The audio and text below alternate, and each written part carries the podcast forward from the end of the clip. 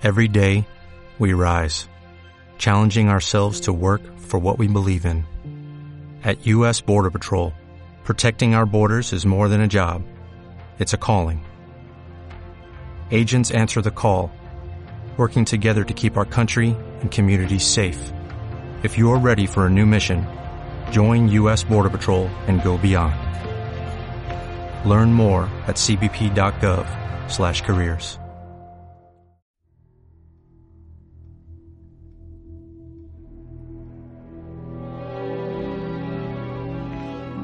soy Jorge Dorado. Bienvenidos a Mi Padre No Se Calla.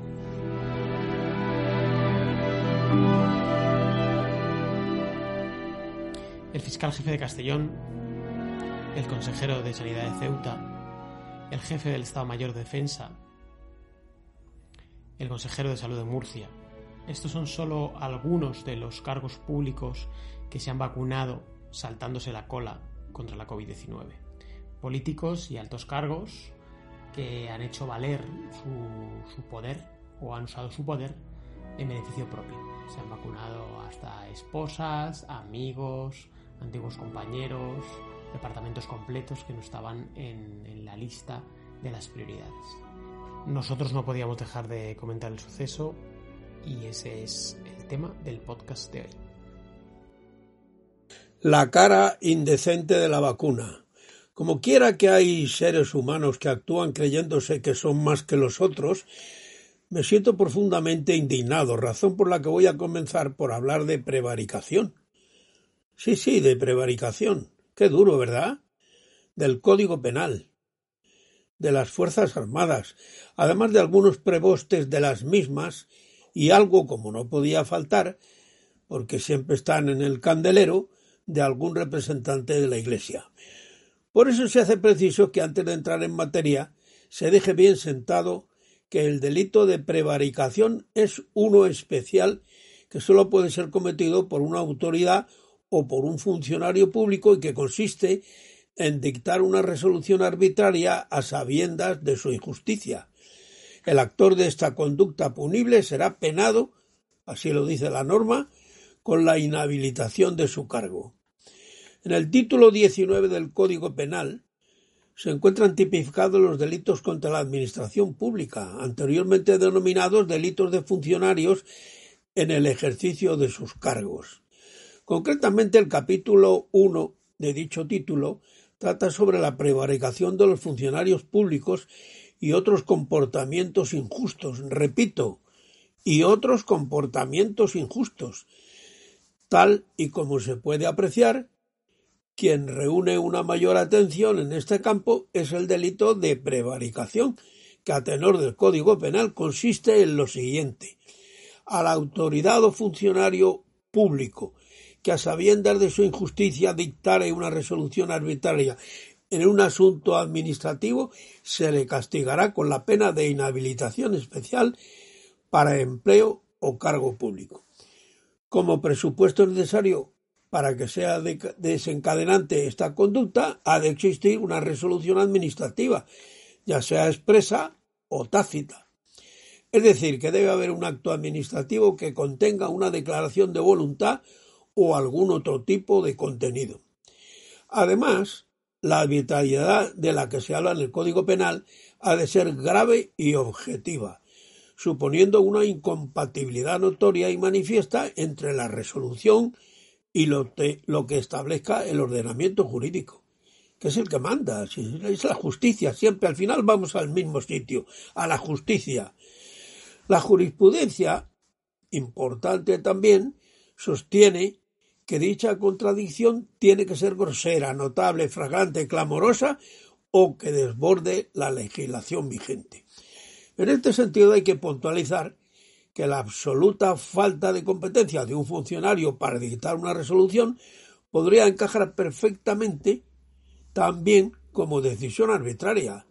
Otro de los requisitos indispensables para que se pueda hablar de prevaricación es que la tan citada resolución arbitraria ha de ser dictada a sabiendas de su injusticia. Teniendo esta noción en cuenta, se puede afirmar que se ha de tener conciencia y voluntad de dictar una resolución arbitraria. Otra cuestión sería la posible responsabilidad civil o disciplinaria que pudiera desatarse de la conducta de un funcionario que actuara con irregularidades o que actuara, quiero decir, con irregularidades. Cabe destacar que como la Administración Pública tiene la obligación de decidir que cuanto más impere la necesidad de pronunciamiento, más razones habrá para castigar la conducta activa u omisiva. Actuar u omitir, las dos cosas valen. Las dos actuaciones son importantes de tener en cuenta. Qué dura e, e implacable la justicia, ¿verdad? Pues sí. Por eso quienes se vacunan y no les toca no tienen vergüenza, porque no han actuado con responsabilidad, esperando a vacunarse cuando les corresponda, cometiendo el despropósito hijo del abuso de poder y de privilegio. Sanidad dejó bien claras dos cosas al respecto del caso de vacunación de altos mandos de las Fuerzas Armadas. La primera, que el Ministerio ya facilitó al Centro Militar de Farmacia de la Defensa dosis para atender, dosis suficientes se entiende, para atender la vacunación en la sanidad militar y para los supuestos excepcionales en las Fuerzas Armadas. No desvela cuántas, es decir, no dice la cantidad de inyecciones que envió a la red sanitaria militar, pero entiendo que ese dato corresponde al Ministerio de Defensa hacerlo público. Extremo este que al parecer, y por lo que yo he leído, no se ha cumplido. Y yo espero que no se cumplirá, claro. La segunda es cuestión de política. La segunda es que según indican fuentes del Ministerio de Sanidad, la estrategia de vacunación es genérica e igual para todo el mundo, ya seas policía, maestra, bombero, cajera de supermercado o militar, por poner unos ejemplos. Se han seleccionado 15 grupos, los ha seleccionado la Sanidad, el Ministerio de Sanidad, grupos poblacionales de vacunación y cada uno tiene que esperar su turno dentro de un orden que no se ha completado. El protocolo común fija que los prioritarios en esta primera fase son residencias de ancianos, sanitarios y grandes dependientes. En el plan solo se ha marcado de momento el grupo de los mayores de 80 años. Sanidad no ha querido avanzar más porque cree que hay que garantizar primero la administración de la segunda dosis a estos ancianos, a los que mayores de 80 años, a los que me he referido. En las próximas semanas definirá, creo yo, el resto de grupos para vacunar en la segunda fase a partir de marzo, que además de los mayores serán los enfermos crónicos y trabajadores esenciales, aquellos de los cuales no se puede prescindir. A la vista del escándalo originado por las vacunaciones fuera de la norma estipulada, fuentes del Estado Mayor de la Defensa confirmaron a la prensa que se ha seguido con el protocolo marcado y diseñado por la Subsecretaría de Defensa a través de la Inspección General de Sanidad y que las vacunas que se han inyectado a cinco altos mandos, incluido el jefe del Estado Mayor de la Defensa, cumplen con los requisitos marcados. Este protocolo, según estas fuentes, establece tres objetivos. Sanitarios, primero son sanitarios, militares desplegados en misiones internacionales y estructura de mando operativa según su edad que hacen el seguimiento de las operaciones nacionales como las que se encuentran en curso u operaciones internacionales. Estas fuentes han asegurado que como ya se ha vacunado dentro de ese organismo a todos los sanitarios y a los militares desplegados en misiones internacionales, el cuadro de mandos se ha vacunado siguiendo su turno.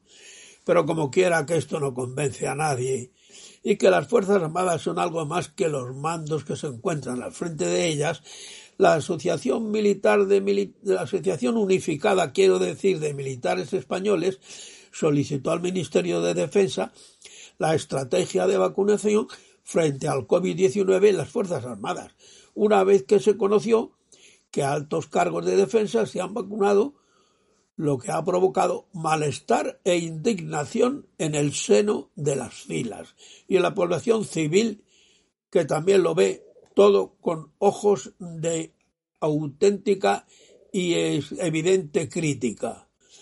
El conocimiento que han tenido las asociaciones profesionales de la existencia de una estrategia de vacunación a través de los medios de prensa, solo a través de los medios de prensa, aquí nadie informa nada, no habiendo sido informadas previamente, resulta una grave ocultación a los miembros de las Fuerzas Armadas que cobra sentido si se pretendía ocultar con ello los privilegios que por rango se querían establecer.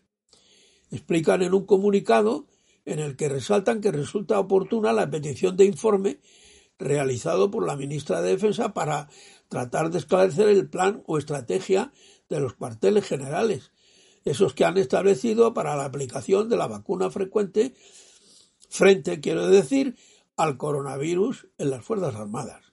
Estrategia de vacunación que no puede ser otra sino la establecida por la sanidad del, gobierno, de, de la nación, con parámetros sanitarios y de riesgos y de riesgo por exposición, así como aquellos que por necesidades obvias de logística, como pueda ser el traslado a zona de operaciones, necesiten ser vacunados con antelación.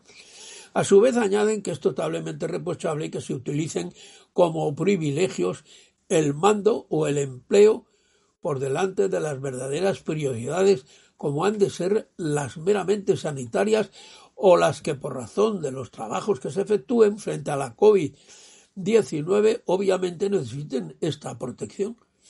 Resultaría increíble que ciertos mandos, haciendo prevalecer privilegios de empleo o posición, se vacunasen por delante de aquellos que prioritariamente lo necesitan y en todo caso lo hagan por delante del resto de los componentes de las Fuerzas Armadas. Por todo ello, la mencionada asociación pidió una explicación y, si fuera necesario, exigencia y asunción de responsabilidades de aquellos que deben no solo dar ejemplo, sino también de cumplir y hacer cumplir con lo establecido por, por las autoridades sanitarias. De las Fuerzas Armadas se sigue sin tener, por desgracia, ideas muy claras y concretas. Hay quien habla mucho de ellas y entonces demuestra que las conoce poco. Hay quienes las halagan, las temen, las desean y hay, oh, incautos, quienes creen saber cómo piensan, cuáles son sus, sus, motivaciones e incluso están convencidos de que hablan en su nombre, adjudicándoles que si son políticos de este o cual bando sin pararse a meditar que están formados, que las Fuerzas Armadas están formadas por hombres de procedencias sociales muy diversas, que como es de suponerse conducen de acuerdo con impulsos variadísimos, menos dispares de lo que se cree que los del resto de los ciudadanos. Ahí hay de todo, hay quien piensa de una manera y hay quien piensa de otra, como no debe ser de otra manera, es, lo justo, es lo normal, es, lo, es lo que debe ser. El militar es en definitiva un ciudadano de uniforme, y sólo en la miserable vanidad del corazón humano se encuentra el valladar donde chocan estas virtudes. Ahí, en el corazón del militar, sea lo que sea y sea como sea, es donde donde van a chocar esas virtudes. Esas virtudes que indudablemente tiene. Porque la milicia es vocación y no otra cosa. Los ejércitos, sociedad uniformada, idealizada, armada e investida de conceptos elevados, son el sostén y baluarte de la justicia, ejerciendo la importantísima labor de mantener y potenciar al resto de la entidad social, proporcionándole una fuerza reflexiva que irrevocablemente presta sus vigores al derecho y a la ley, o lo que es lo mismo al ordenamiento constitucional, creado por la misma sociedad que se ve obligada a inventar las Fuerzas Armadas, pues necesita en su progreso unas bases sólidas y justas que sólo ellas le van a proporcionar. Esto ocurre con todos los países del mundo, con todas las democracias civilizadas y actuales. Las Fuerzas Armadas, por mucho que se pretenda ofrecer de ellas otra imagen, siempre polarizada y radical, no son otra cosa que un reflejo cabal de la ciudadanía en las que ésta, la ciudadanía, delega confiadamente y a sabiendas de la altísima misión de preservarla de todo riesgo para que pueda trabajar en paz y con orden por el bienestar colectivo. A los ejércitos les cabe la misión, según el artículo octavo de la Constitución, garantizar la soberanía e independencia de España, integridad territorial y ordenamiento constitucional. No son, por tanto, un conjunto especial separado de la nación, superiores a ella y mucho menos potencial amenaza de la libertad y de la paz. Es muy serio eso de tener que garantizar la soberanía nacional, la que según algunas teorías del derecho político corresponde al pueblo, de quien se suponen emanados todos los poderes del Estado, aunque sean ejercidos por representación. Soberanía que es ante todo y sobre todo ni más ni menos que una expresión política puesta de manifiesto en las democracias a través del voto periódicamente emitido por los ciudadanos únicos capaces para expresar libre y voluntariamente de qué manera y por quiénes deben ser conducida la comunidad en lo sucesivo, a partir del momento en que se ha votado. Tras el examen reflexivo y atento de las varias opiniones que para propósito tan trascendente, el de la votación me refiero, se le presentan al ciudadano. ¿Qué es complejo el laberinto político? Pues ya lo sabemos. ¿Que los intereses coincidentes son muchos y variados? Pues también que a veces cunde la alarma, de acuerdo, pero la defensa de la soberanía no se limita solo a preservar la integridad de las fronteras. Sepámoslo de una vez. Las Fuerzas Armadas son rigurosamente profesionales y leales, hasta más allá de los límites que fija el propio sacrificio. Conocen perfectamente sus obligaciones y permanecen fieles perdón, a España, a su rey y a la Constitución, como está estatuido, no otra cosa. La disciplina, entrega total, sentido del deber, camaradería y la ética del honor indican, en el caso que nos ocupa, que los componentes de las Fuerzas Armadas no deberán aceptar ofrecimientos de vacunas sobrantes asignadas inicialmente a otros colectivos aunque lo fueran de buena fe. En el Ministerio de Defensa se había elaborado un plan de vacunación o de vacunación lógico contra la COVID-19, clasificando al personal a vacunar en siete grupos, priorizados de manera descendente. Los sanitarios iban en primer lugar, después el personal preparado para intervenir en zona de operaciones en el extranjero. A continuación, el, el disponible para desplegar fuera del territorio nacional, y así sucesivamente hasta completar todo el contingente de las Fuerzas Armadas. Por el confidencial digital nos enteramos de la vacunación del jefe de Estado Mayor de la Defensa. No nos enteramos por otro medio, no, siempre por lo mismo, por la prensa, por lo que diga la radio o por lo que leemos en la prensa. Además de al menos otros cinco altos cargos militares también vacunados cinco o cuatro o siete o dos, qué más da, los que sean, poniendo en evidencia que las prioridades anteriores, antedichas, no se estaban respetando, saltándose a la torera sus propias normas en una de una manera poco ortodoxa. Vamos, cumpliendo aquella vieja norma de ordeno y mando clásica del ejército franquista en el que yo serví, donde siempre estaba el jefe y luego todos los demás. Allí el capitán general era, el, era la primera autoridad de, todas las comunidades, no había comunidades entonces, de, todas las regiones, pero era, era la, la, primera autoridad no solo militar, sino también civil. Y entonces él hubiera sido el primero en vacunarse. He leído por ahí que no se entiende cómo la Inspección General de Sanidad de la Defensa permitió que se entregaran al Estado Mayor de la misma o sea, de la defensa, de al menos 300 vacunas. Cuando el personal sanitario allí y en sus órganos subordinados, como pueden ser el CSD, el mando de operaciones, los órganos colegiados ministeriales, etcétera, etcétera, no suman ni siquiera 40 personas. Por ello, las vacunas sobrantes se repartieron, rompiéndose así la lógica inicial de vacunación. No es baladí, por ejemplo, que se estuviera vacunando a personal de cuarta o quinta prioridad cuando sanitarios, máxima prioridad, del Hospital Central de la Defensa todavía estaban esperando ser vacunados, en pleno riesgo de, la COVID y, tratando a enfermos de, esa pandemia, epidemia o como queramos llamarle, o que fueran vacunados los miembros de gabinete del jefe del Estado Mayor de la Defensa antes que los de la Unidad Militar de Emergencia, por ejemplo, la UME, que han estado actuando desde el primer día en que se declaró la pandemia con evidente riesgo de contagio.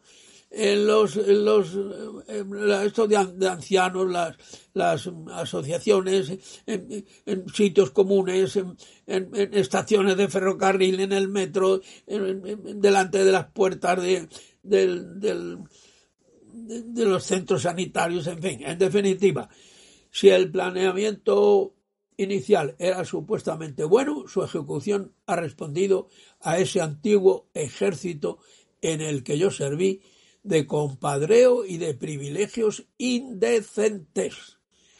La destitución de este máximo jefe militar debería servir de vacuna en defensa para un recordatorio del sistema de las vacunaciones de las Fuerzas Armadas, que no es ni debe de ser otro que el de cualquier otro estamento nacional, sea el que sea.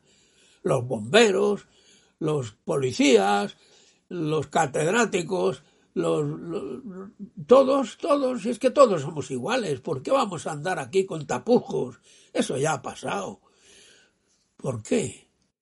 Por cierto, otro del grupo de los anteriores, el obispo de Mallorca asegura que aunque no vive en la residencia, eso sí, además así, dicho de esta forma, que aunque no vive en la residencia de sacerdotes en Palma, donde obtuvo la primera dosis de la vacuna contra el coronavirus, tenía que recibir la inyección porque quería dar ejemplo. Fuentes de su círculo más cercano explicaron que estos curas le tienen un gran aprecio y estima y le incluyeron en el listado de vacunación. Ea, saltándose a la torera. Estos que están allí en, acogidos en, en el centro de mayores. Ante esto, el alto cargo eclesiástico consideró que tenía que ser responsable y acudir a la cita. Realmente inexplicable, además de peregrino argumento. Yo lo mandaría a dar ejemplo al barrio ese de la Cañada.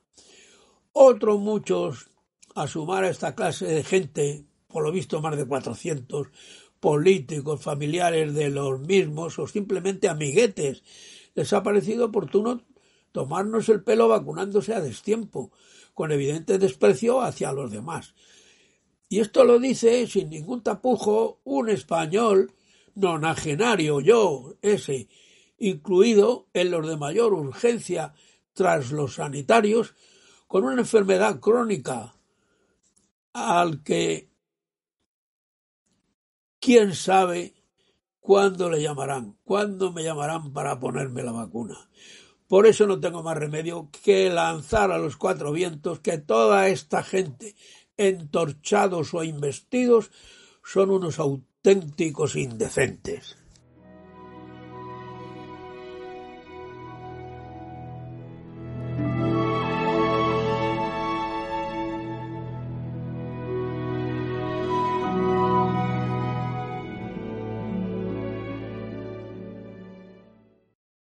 En Sherwin Williams somos tu compa, tu pana, tu socio, pero sobre todo somos tu aliado, con más de 6.000 representantes para atenderte en tu idioma y beneficios para contratistas que encontrarás en aliadopro.com. En Sherwin Williams somos el aliado del PRO.